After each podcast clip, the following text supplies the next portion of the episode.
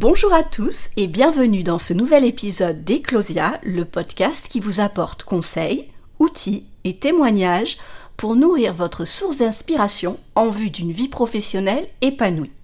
Aujourd'hui, j'ai choisi de vous parler d'un outil qui divise les foules. Certains pensent que c'est un outil magique, d'autres que c'est un attrape-nigo. Eh bien moi, je ne partage aucun de ces deux avis. Vous voulez savoir de quel outil je parle? Aujourd'hui, je vais vous emmener au Japon découvrir l'ikigai. Cet outil de bien-être personnel qui marie passion, profession, vocation et mission pour vous guider vers votre raison d'être. L'ikigai laisse rarement insensible. Ceux qui le détestent lui reprochent sa simplification excessive de la complexité des passions et des carrières, ainsi que son potentiel à créer une pression démesurée à trouver une vocation parfaite. Et par cela, il négligerait la réalité des contraintes économiques et personnelles. De plus, l'ikigai est souvent critiqué pour mener à une vision idéaliste et irréaliste des choix de vie, ignorant les aspects pratiques et les obstacles inhérents à la poursuite de l'épanouissement professionnel et personnel. Ceux qui adorent l'ikigai prônent sa dimension holistique et enrichissante sur la vie, ce qui encouragerait les individus à trouver un équilibre parfait entre leur passion, leur mission, leur vocation et leur profession, et ce qui les conduirait à une existence plus épanouie et significative. Ils apprécient aussi le fait que cette philosophie soulignerait l'importance de l'harmonie et de la satisfaction personnelle, proposant ainsi un chemin vers une vie pleinement réalisée en alignant les désirs personnels avec les besoins du monde, ce qui favoriserait un sentiment profond de réalisation et de bonheur. Pour ma part, je vais nuancer les propos des deux camps. Pour moi, l'ikigai, tout en offrant un cadre inspirant pour l'alignement des quatre sphères de l'ikigai, à savoir la passion, la mission, la vocation et la profession, doit être abordé avec une compréhension réaliste des défis et des contraintes de la vie quotidienne. Si cette philosophie japonaise encourage l'épanouissement personnel et la recherche d'un sens profond, il est important de reconnaître que la réalisation de cet idéal peut varier selon des circonstances individuelles qui nécessiteraient une adaptation flexible plutôt qu'une adhésion rigide à un modèle idéalisé et plaqué à toutes les situations. Et puis comme d'habitude, je vais tempérer l'engouement pour l'ikigai en rappelant que c'est un outil, une méthode et non une fin en soi. Comme chaque outil, il peut être mal utilisé, détourné de son usage, mal compris ou même instrumentalisé par des personnes qui voudraient vous emmener là où elles le désirent et vous influencer. Alors, êtes-vous prêt à en découvrir davantage sur l'ikigai et utiliser cette boussole japonaise? Êtes-vous prêt à savoir comment utiliser l'ikigai et qu'est-ce que vous pouvez réellement en attendre sans pensée magique? Alors embarquez avec moi, je vous ai préparé tout ce qu'il faut pour expérimenter cet outil. Comme à l'accoutumée, je vais commencer cet épisode par vous définir concrètement l'ikigai. C'est un terme japonais qui signifie raison d'être ou ce pourquoi on se lève le matin. C'est un concept ancestral de l'île d'Okinawa, réputé pour la longévité et la vitalité de ses habitants. L'ikigai se situe à l'intersection de quatre éléments fondamentaux. Ce que vous aimez, c'est votre passion. Ce en quoi vous êtes bon, c'est votre profession. Ce pourquoi vous pouvez être payé, c'est votre vocation. Et ce dont le monde a besoin, c'est votre mission. C'est dans l'équilibre et l'harmonie de ces quatre composantes que réside la clé d'une vie professionnelle pleinement épanouie. L'ikigai est souvent représenté sous la forme d'un diagramme à quatre cercles entrelacés, chacun symbolisant un des quatre éléments clés. Au centre, où ces cercles se rejoignent, se trouve l'ikigai qui illustre l'intersection harmonieuse de ces aspects et représente la raison d'être ultime de l'individu. Je vous mettrai sur notre site internet eclosia.com une matrice de l'ikigai pour que vous puissiez faire le vôtre. Passons maintenant aux enjeux professionnels de l'ikigai. Ce dernier peut être un outil précieux dans le domaine du leadership et de la gestion des organisations et je vous explique comment. Tout d'abord, parce que l'utilisation de l'ikigai est importante pour motiver et engager les équipes. Il peut améliorer la compréhension mutuelle. En effet, en encourageant les employés à explorer et partager leur ikigai, les leaders peuvent favoriser une meilleure compréhension des motivations et des aspirations individuelles. Cela crée alors un environnement de travail où chacun se sent valorisé et compris. L'ikigai permet également de renforcer la culture d'entreprise en alignant les valeurs personnelles avec les objectifs de l'entreprise pour créer un sentiment d'appartenance et d'identification à l'organisation. L'ikigai peut également aider à développer des talents. Si les employés identifient leur ikigai, les leaders peuvent mieux les orienter vers des rôles et des projets où leurs compétences convergent. Cela permet alors une utilisation optimale des talents au sein de l'organisation. Enfin, l'ikigai peut aussi promouvoir l'innovation et la créativité. Les employés qui travaillent en accord avec leur ikigai sont susceptibles d'être plus engagés et créatifs car ils sont plus enclins à proposer des idées innovantes et à s'investir pleinement dans leur travail. En parallèle, l'ikigai peut avoir un impact important sur la productivité et la loyauté. En effet, un employé dont le travail est aligné est généralement plus énergisé, motivé, engagé. Cette motivation intrinsèque, c'est-à-dire qui vient de l'intérieur de la personne et non par une demande extérieure comme l'employeur, conduit souvent à une meilleure productivité et à une qualité de travail supérieure. Enfin, la loyauté serait renforcée grâce à l'ikigai, car les employés dont les valeurs et les passions sont alignées avec celles de l'entreprise tentent à développer un lien plus fort avec elle. Et cette congruence conduirait souvent à une réduction du taux de rotation de personnel. Et nous savons qu'à l'heure actuelle, le turnover, surtout dans certains secteurs professionnels, est une réelle problématique. Ainsi, en intégrant l'ikigai dans la gestion des ressources humaines, les entreprises peuvent non seulement améliorer le bien-être et la satisfaction de leurs employés, mais également accroître leur efficacité globale. Toutefois, je précise qu'il est crucial que cette intégration soit faite de manière authentique et respectueuse en tenant compte de la diversité des individus et de leurs différences de quête de sens. Mais il n'existe pas que des enjeux professionnels dans l'ikigai. Ils peuvent être multiples, touchant à la fois l'individu et la société dans son ensemble.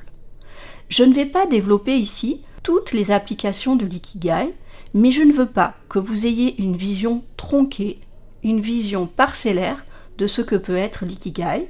Je vais donc vous citer quelques-uns des enjeux clés associés à la compréhension et à l'application de l'ikigai que ce soit dans la vie personnelle ou professionnelle. Vous pouvez utiliser l'ikigai pour votre épanouissement personnel, pour mener une vie plus satisfaisante et significative, en alignant ce que l'on aime, ce en quoi on est bon, ce pourquoi on peut être payé et ce dont le monde a besoin. C'est cette recherche d'une harmonie qui procure un sentiment de complétude. Le concept d'ikigai est également souvent associé à une meilleure santé mentale et physique. En effet, si l'on trouve du sens à sa vie, cela réduit le stress et cela améliore la qualité de vie. Les enjeux ici sont donc aussi liés à la santé publique et au bien-être général. Mon troisième exemple démontre que l'ikigai peut apporter de l'aide pour surmonter des défis sociétaux. En promouvant un modèle de succès intégré et durable, il encourage les individus à chercher non seulement le profit personnel, mais également le bien-être collectif.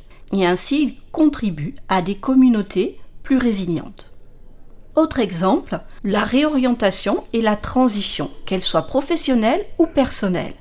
Dans un monde en mutation rapide, où les carrières, les passe-temps et les vies familiales sont de plus en plus fragmentées et incertaines, l'ikigai offre une boussole pour ceux qui cherchent à donner un nouveau sens à leur parcours de vie.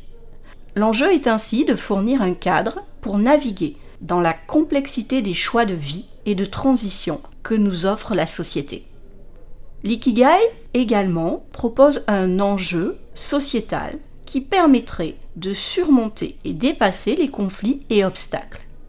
Trouver son ikigai peut entraîner des conflits internes et externes, notamment lorsque les aspirations personnelles entrent en collision avec les réalités économiques ou les attentes sociales. Les individus peuvent alors se sentir frustrés ou perdus s'ils ont du mal à trouver leur ikigai. Je vous donne un dernier exemple qui concerne l'éducation. L'ikigai pose un enjeu éducatif important lorsqu'il s'agit de connaissance de soi, de réflexion profonde sur ses aspirations et sur l'intégration de ses passions. Cela requiert une réflexion sur les systèmes éducatifs et les programmes de développement de connaissances. Ainsi, à l'énoncé de ce que je vous ai dit, vous vous rendez compte que l'ikigai peut avoir de multiples applications et pas seulement professionnelles. Mais cet outil a également des limites et propose des défis et obstacles à relever dans sa mise en pratique. Et oui, comme chaque outil, comme chaque méthode, il existe des écueils, et j'en ai listé 7 pour que vous ne tombiez pas dans leur piège. Le premier écueil est, selon moi, la complexité à aligner les différents éléments. Trouver un équilibre entre les quatre sphères peut être très complexe. Dans la réalité, aligner les aspects de la vie pour trouver un sens profond est souvent un défi, surtout dans un monde où les aspirations personnelles et les opportunités économiques sont parfois dissonantes. Un deuxième écueil réside dans des contraintes économiques et sociales. En effet, la réalité économique peut limiter la capacité des individus à poursuivre leur passion et leur mission. Concrètement, il faut faire bouillir la marmite. Dans la même idée, les pressions sociales ou les attentes familiales peuvent entraver la liberté de choisir un chemin qui résonne véritablement avec les valeurs et les intérêts personnels de l'individu. Le troisième écueil réside dans une idéalisation de l'ikigai. L'envie de trouver une vocation parfaite peut conduire à la frustration et à un sentiment d'échec si cet idéal n'est pas atteint et cela peut également mener à la négligence des aspects pratiques et réalistes de la vie. La quatrième limite que je vois à l'ikigai réside dans le changement et l'incertitude. Les passions et les aspirations peuvent changer au fil du temps, rendant difficile la maintenance d'un ikigai constant. En effet, lorsque j'avais 20 ans, je n'avais pas les mêmes envies qu'à 30 ou à 40. Mes passions, mes aspirations et mes compétences ont évolué et mon ikigai s'est modifié. De plus, l'incertitude de la vie et les événements imprévus nous offre la vie, en bons et en mauvais termes, peuvent perturber l'équilibre recherché. Le cinquième défi à relever concernant l'ikigai est selon moi l'autoconnaissance. L'ikigai exige une profonde introspection et une bonne connaissance de soi. Et pour beaucoup, comprendre véritablement ses propres désirs, ses compétences, et ce dont le monde a besoin est un processus long et difficile. Le monde n'a pas la capacité d'avoir le recul nécessaire pour creuser en soi. Le sixième obstacle que j'ai listé pour vous est le déséquilibre entre les différentes composantes. Peut y avoir parfois une tendance à se concentrer trop sur un des quatre aspects de l'ikigai, comme par exemple la profession, au détriment des autres. Dernière limite de l'ikigai, l'ikigai n'a pas une accessibilité et une applicabilité universelle. Issu d'une culture spécifique, la culture japonaise, il ne peut pas être applicable et accessible à tous en raison de différences culturelles, de contextes de vie variés et de systèmes de valeurs divers. C'est là qu'apparaît tout l'intérêt d'un accompagnement lorsque l'on fait son ikigai. Ces sept obstacles ou limites sont souvent des pièges dans lesquels tombent les personnes qui souhaitent entamer une démarche pour trouver leur ikigai de façon spontanée et solitaire. Maintenant que nous avons dit ça, vous vous dites c'est bien beau tout ça, mais comment fait-on concrètement pour utiliser ces quatre sphères et trouver sa raison d'être? J'y arrive, j'y arrive. On va maintenant s'attaquer à la méthode en elle-même. Trouver son ikigai est un processus personnel, introspectif, qui demande du temps de la patience et une réflexion profonde. Pour débuter, il faut bien comprendre les quatre éléments fondamentaux de l'ikigai. Je vous propose que l'on s'arrête sur chacun d'eux. Ils sont au nombre de quatre. La passion, la profession, la vocation et la mission. Mais avant de sauter sur vos stylos pour remplir les cercles, je vous donne une petite astuce. Afin de ne pas brouiller les pistes, je vous propose de prendre quatre feuilles. Notez en haut le nom d'un des quatre cercles et gardez-les sous la main. Lorsqu'une idée vous vient, notez-la sur la feuille appropriée. Mais ne commencez pas à remplir le cercle, car votre esprit va intuitivement chercher à remplir les intersections et vouloir à tout prix trouver des similitudes et des liens. Cela peut alors vous bloquer ou vous envoyer sur une mauvaise piste. Et puis pour moi, l'ikigai, c'est comme beaucoup d'outils de recherche et d'introspection. C'est comme la pâte à crêpes. Il faut faire la pâte et laisser reposer avant de pouvoir l'utiliser. Allez, c'est parti. On commence par le premier cercle, le plus facile, celui qui est tout en haut du diagramme de Venn. Oui, diagramme de Venn, c'est comme ça qu'on appelle un diagramme avec des parties qui se chevauchent pour montrer des relations logiques ou des interactions. Bref, ce premier cercle représente ce que vous aimez, c'est-à-dire vos passions. Il s'agit ici d'identifier tout ce qui vous passionne, ce que vous aimez vraiment faire et ce qui vous rend heureux. Je vais maintenant vous donner quelques astuces pour vous aider à identifier ces passions. Vous pouvez par exemple réfléchir au moment de bonheur. Je vous propose de vous appuyer par exemple sur vos souvenirs d'enfance. Pensez à ce que vous aimiez faire en étant enfant.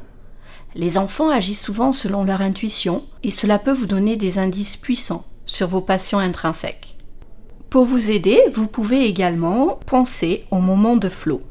Si vous ne voyez pas ce dont je parle, je vous invite à écouter l'épisode numéro 5 qui vous présente l'état de flot. C'est ce moment où vous êtes tellement absorbé par une activité que vous perdez la notion de temps. Ces moments de flot sont souvent liés à des activités qui vous passionnent. Vous pouvez également tenir un journal de vos activités et y noter tout ce qui éveille votre curiosité, tout ce qui vous rend heureux et où vous pouvez identifier les motifs. Notez chaque activité qui vous satisfait, observez les tendances, les thèmes récurrents et recherchez des modèles dans vos notes. Existe-t-il certains sujets qui apparaissent régulièrement? Vous pouvez également classifier et évaluer vos hobbies et intérêts. Commencez par lister vos hobbies et pour chacun d'entre eux, demandez-vous est-ce que je ressens de la pression, de la liberté, de la joie? N'excluez pas les intérêts passés. Revisitez les passions qui ont été mis de côté avec le temps, en raison par exemple de responsabilités, et réfléchissez à ce que vous avez aimé faire dans le présent et dans le passé. Vous pouvez également explorer de nouvelles activités et sortir de votre zone de confort pour essayer de nouvelles choses qui vous intriguent, même si elles vous mettent légèrement mal à l'aise. L'exploration est la clé dans la découverte de nouvelles passions. Vous pouvez également interagir avec les autres et demander des feedbacks ou vous joindre à des communautés pour échanger sur le sujet. Le fait de faire une introspection profonde est important pour identifier ce qui compte pour vous. Quelles sont les causes de votre bonheur? N'oubliez pas que souvent, nos passions sont alignées avec nos valeurs fondamentales. Je vous invite également à considérer ce qui vous motive. Est-ce la créativité, l'aide aux autres, la résolution de problèmes, l'apprentissage constant? N'hésitez pas à creuser. Pour conclure sur ce premier cercle, je vous invite à être patient et ouvert. La découverte des passions peut prendre du temps. Ne vous précipitez pas et permettez-vous d'explorer librement. Rappelez-vous ma métaphore de la pâte à crêpes. Vos passions peuvent changer et évoluer avec le temps et soyez ouverts à redéfinir ou redécouvrir de nouvelles passions à différentes étapes de votre vie. C'est un processus dynamique et non linéaire. Passons maintenant au deuxième cercle, le cercle de la profession, qui vous invite à lister ce en quoi vous êtes bon. Il s'agit ici de réfléchir à vos compétences et talents. Identifier ces compétences, c'est reconnaître et comprendre tous les talents et les aptitudes que vous avez développés au fil du temps. Ces compétences peuvent être techniques, spécifiques à un domaine, transférables ou applicables à de nouveaux contextes. Cela peut également être des compétences non techniques, les fameuses soft skills. Voici un guide pour vous aider à identifier ces compétences. La première action que je vous invite à faire réside dans l'auto-évaluation. Listez vos expériences, répertoriez la totalité de vos expériences professionnelles, académiques, de bénévolat ou même de loisirs. Chaque expérience a contribué à développer certaines compétences. N'excluez aucun champ de votre vie. Identifiez les compétences une par une pour chaque expérience et réfléchissez aux compétences spécifiques, techniques ou non techniques que vous avez utilisées. Le feedback et une évaluation externe peut également aider pour identifier ces compétences. N'hésitez pas à demander des retours à vos collègues, amis, mentors. Demandez-leur de décrire vos compétences à des moments où ils vous ont vu exceller. Vous pouvez également consulter vos précédentes évaluations professionnelles pour voir quelles compétences ont été reconnues par les autres. Il s'agit ici de faire l'inventaire de vos compétences. Vous pouvez, si vous le souhaitez, vous aider par certains tests en ligne. Mais comme à mon habitude, je vous mets en garde contre ce genre de test en vous invitant à bien vérifier la validité, la crédibilité et la solidité de la construction de chaque test. Vous pouvez vous aider en consultant vos fiches de poste. Elles vous permettront de voir quelles compétences vous avez mis en œuvre.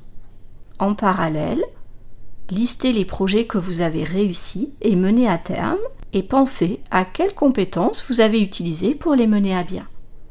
Ne négligez pas de réfléchir aux défis ou problèmes que vous avez rencontrés et que vous avez réussi à résoudre. Comment avez-vous réussi à les surmonter? Grâce à quelles compétences? Ne négligez pas les réflexions sur les compétences transférables ou transposables. Je m'explique. Il existe des compétences générales que vous pouvez transférer à tout type de poste, mais également à votre vie personnelle.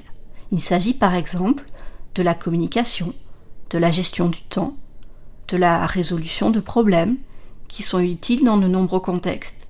Il s'agit là de compétences douces, de soft skills, mais il y a aussi des compétences transposables qui sont des compétences techniques. Par exemple, vous savez utiliser un outil numérique comme Word ou Excel cela peut vous servir dans votre vie professionnelle sur une multitude de postes, mais également dans votre vie personnelle. Vous pouvez, pour vous aider, documenter et tenir un journal de compétences. Vous pourrez régulièrement remplir ce document de vos activités quotidiennes pour vous aider à reconnaître vos compétences. En parallèle, vous pouvez mettre à jour votre CV ou votre profil LinkedIn qui reflète vos compétences actuelles. Cela peut vous aider à formaliser vos compétences. En dernier conseil, je préconise de considérer la formation et l'éducation comme un levier important de la détermination de vos compétences. Pensez aux formations que vous avez suivies, à l'auto-apprentissage que vous avez mis en place, des cours, des ateliers, des certifications, des MOOC, tout a contribué à mettre en place de nouvelles compétences. Identifier vos compétences est un processus très long qui nécessite beaucoup de réflexion et une mise à jour régulière. En reconnaissant vos compétences, vous pourrez ensuite mieux comprendre votre valeur et prendre des décisions de carrière éclairées. Vous pourrez aussi vous positionner plus efficacement dans votre vie personnelle et professionnelle. Gardez à l'esprit que les compétences peuvent toujours être développées et affinées. Donc, même si vous identifiez des lacunes, considérez-les comme des opportunités de croissance. Passons maintenant au troisième cercle de l'ikigai qui concerne la vocation. Il s'agit ici de voir ce pourquoi vous pouvez être payé. L'enjeu ici est de considérer les opportunités pour transformer vos passions ou compétences en une carrière viable. Trouver sa vocation, dans le cadre de l'ikigai, peut faire peur. Le mot vocation est extrêmement intimidant pour certaines personnes. Alors identifier ce pourquoi vous pouvez être payé en tant que passionné implique une série d'étapes pratiques et introspectives très détaillées. Personnellement, je vous invite à mettre en adéquation votre Ikigai avec la recherche de marché et viabilité économique. Vous pouvez, au regard de vos compétences et de vos passions, examiner le marché pour identifier où vos passions et compétences se croisent avec les besoins et les opportunités économiques. Vous pourrez par la suite évaluer la demande. Existe-t-il une demande pour vos compétences et vos passions? Et pensez à la façon dont vous pouvez adapter ou développer vos compétences pour répondre à un besoin du marché. Cela exige un plan d'action et une planification de développement en compétences. Créez un plan pour acquérir ou améliorer les compétences nécessaires pour transformer votre passion en vocation. N'hésitez pas à inclure formation et éducation par le biais de cours formels ou informels, des ateliers et des stages. Vous pourrez ensuite expérimenter votre projet via des réseaux. Vous pourrez mener un side project, c'est-à-dire en parallèle de votre vie actuelle, ou mener des projets pilotes et demander à un mentor de vous suivre pour obtenir des conseils et des opportunités. Ce mécanisme vous permettra de mener une transition en douceur et graduelle. En effet, si vous travaillez actuellement dans un autre domaine, envisagez une transition graduelle vers votre nouvelle vocation plutôt qu'un changement abrupt. Assurez-vous de maintenir un équilibre sain et soyez flexible pour ajuster votre parcours en fonction de l'évolution des circonstances et des opportunités. En suivant ces étapes, vous pourrez progressivement affiner votre vocation. Passons au dernier cercle, celui qui parle de la mission, c'est-à-dire ce dont le monde a besoin. Pensez à la façon dont vous pouvez contribuer au monde. Identifier ce dont le monde a besoin et comment vous pouvez y contribuer implique une combinaison de réflexion personnelle, de recherche et d'engagement avec le monde extérieur. Pour vous aider à identifier ce dont le monde a besoin selon vous, je vous invite à faire des recherches et à être sensibilisé aux problèmes actuels. Restez informé des problèmes mondiaux, qu'il s'agisse de changement climatique, de pauvreté, d'éducation, de santé, d'économie, Identifiez les besoins non satisfaits.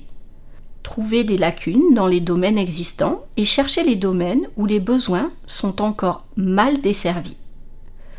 Pour cela, écoutez et observez. Soyez attentif aux commentaires des communautés, des experts et des utilisateurs dans les domaines qui vous intéressent. Analysez en parallèle vos compétences pour voir si personnellement vous pourriez répondre à ces besoins.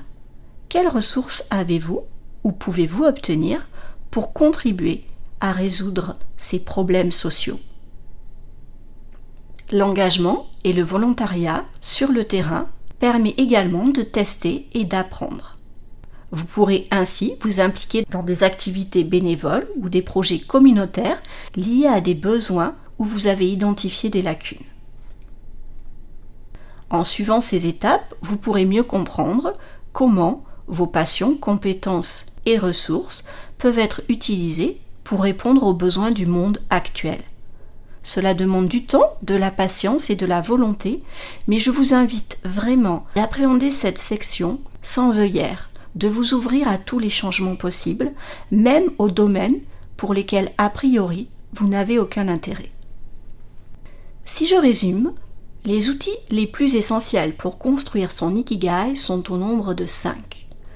Le premier, vous l'avez entendu à maintes reprises, réside dans l'autoréflexion et l'introspection. Le deuxième, l'exploration et l'expérimentation. Le troisième, c'est la recherche des intersections. Et c'est peut-être un des plus délicats. Le travail pour trouver des intersections, des liens, des causes, des chevauchements entre les cercles est un travail qui peut prendre beaucoup de temps, car à première vue, les domaines qui se recoupent ne sont pas visibles. Le cinquième outil, c'est l'ajustement et l'alignement constant. Soyez ouvert au changement. Chacune des quatre sphères est mouvante. Elle peut évoluer en fonction du monde et en fonction de votre propre personne qui évolue avec le temps et la profondeur de votre connaissance de soi. Le dernier élément sur lequel je veux attirer votre attention est l'engagement et la patience. Faire son ikigai demande un engagement à long terme. C'est un voyage. Engagez-vous dans un processus continu d'apprentissage et d'adaptation. Si vous avez terminé votre ikigai, dites-vous que dans 5 ans, il peut être complètement différent. Aussi, je vous invite à patience et gentillesse envers vous-même. Trouver son ikigai demande du temps, implique des essais et des erreurs.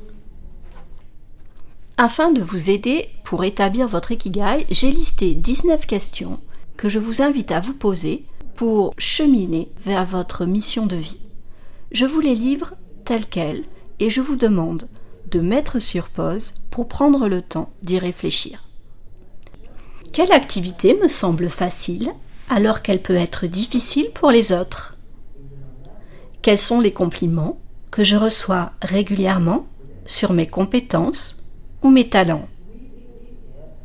Dans quelle activité suis-je tellement absorbé que je perds la notion du temps? Qu'est-ce qui me passionne au point de me faire oublier de manger ou de dormir? Quel sujet ou activité me rendent curieux et désireux d'apprendre davantage? Quelles sont les activités ou les sujets pour lesquels je ressens une motivation naturelle? Dans quelles circonstances ai-je eu le plus de succès et qu'ai-je particulièrement apprécié dans ces expériences? Quels sont les moments de ma vie où je me suis senti le plus accompli? Quels défis ai-je surmonté avec aisance ou d'autres personnes auraient peut-être échoué ou abandonné? Quel impact ai-je tendance à avoir sur les autres autour de moi quand je suis à mon meilleur niveau? Dans quel type d'activité ou de rôle est-ce que je me sens comme faisant une différence significative? Comment mes actions et compétences ont-elles positivement affecté mon environnement ou ma communauté? Quelles sont les valeurs qui guident mes décisions et actions? Quel genre de travail ou d'activité me fait sentir que je suis fidèle à moi-même? Qu'est-ce que je voudrais laisser comme héritage? Où mes compétences et passions se croisent-elles de manière unique? Existe-t-il un domaine où je combine naturellement ma passion et mes compétences? Qu'est-ce que les autres pensent que je fais exceptionnellement bien? Quels sont les domaines où les autres me demandent de l'aide ou des conseils Prenez le temps de réfléchir à ces questions. Si besoin réécoutez l'épisode. Cela pourra vous aider à clarifier où se trouve votre zone de génie. Je voudrais maintenant vous parler du fait que l'ikigai n'est pas seulement un outil, mais c'est aussi une philosophie de vie. L'ikigai est considéré comme un guide vers une vie longue, saine et épanouissante, mais il offre aussi une voie vers une existence consciente. Au-delà de l'effet de mode de l'outil, l'ikigai embrasse une approche holistique de la vie qui recherche l'équilibre, le sens, la santé, la communauté et la joie dans le quotidien. Bien que souvent associé à la recherche de sa voie professionnelle, on peut également utiliser l'ikigai pour aider des étudiants à découvrir leur orientation ou pour développer un curriculum.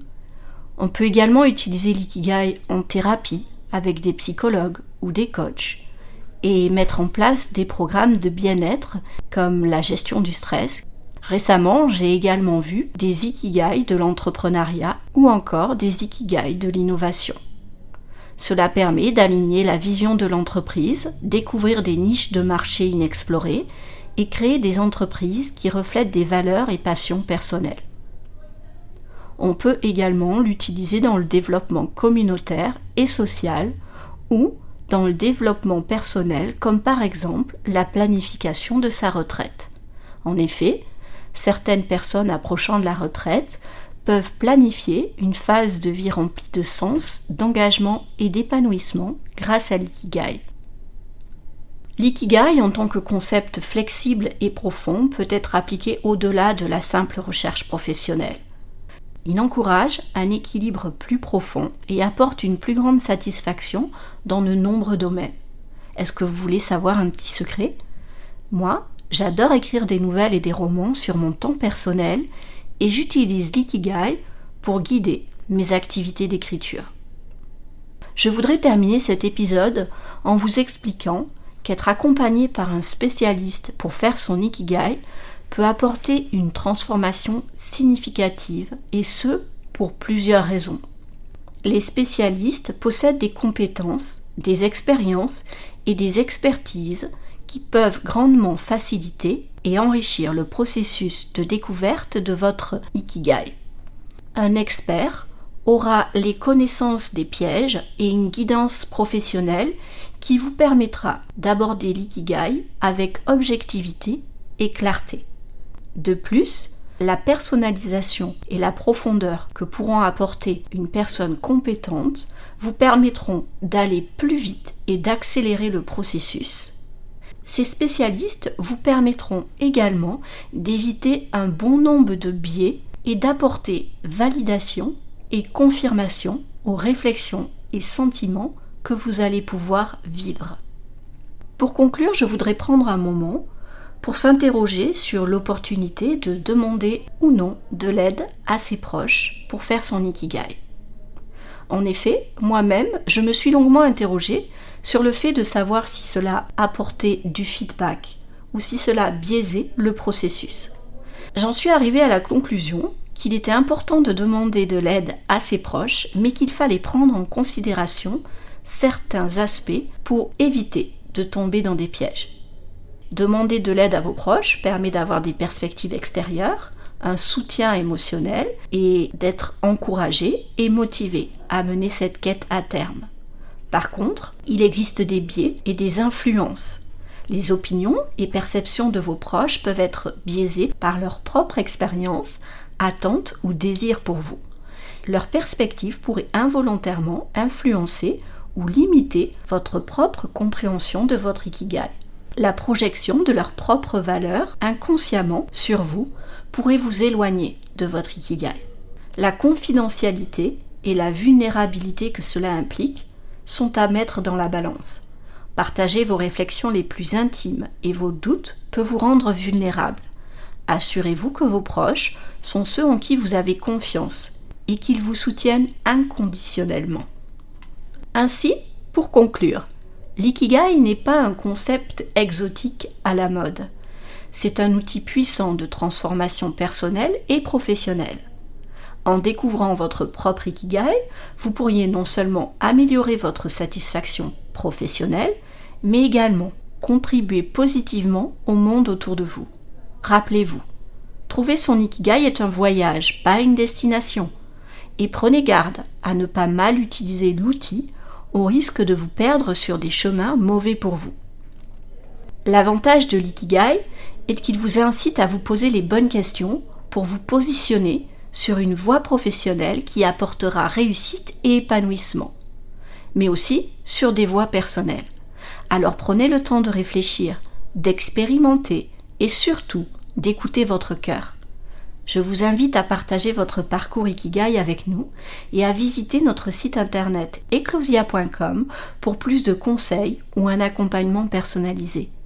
Je vous remercie d'avoir écouté cet épisode et je vous remercie de bien vouloir le partager ou de le noter sur votre plateforme d'écoute pour aider d'autres personnes et nous soutenir. Prenez soin de vous.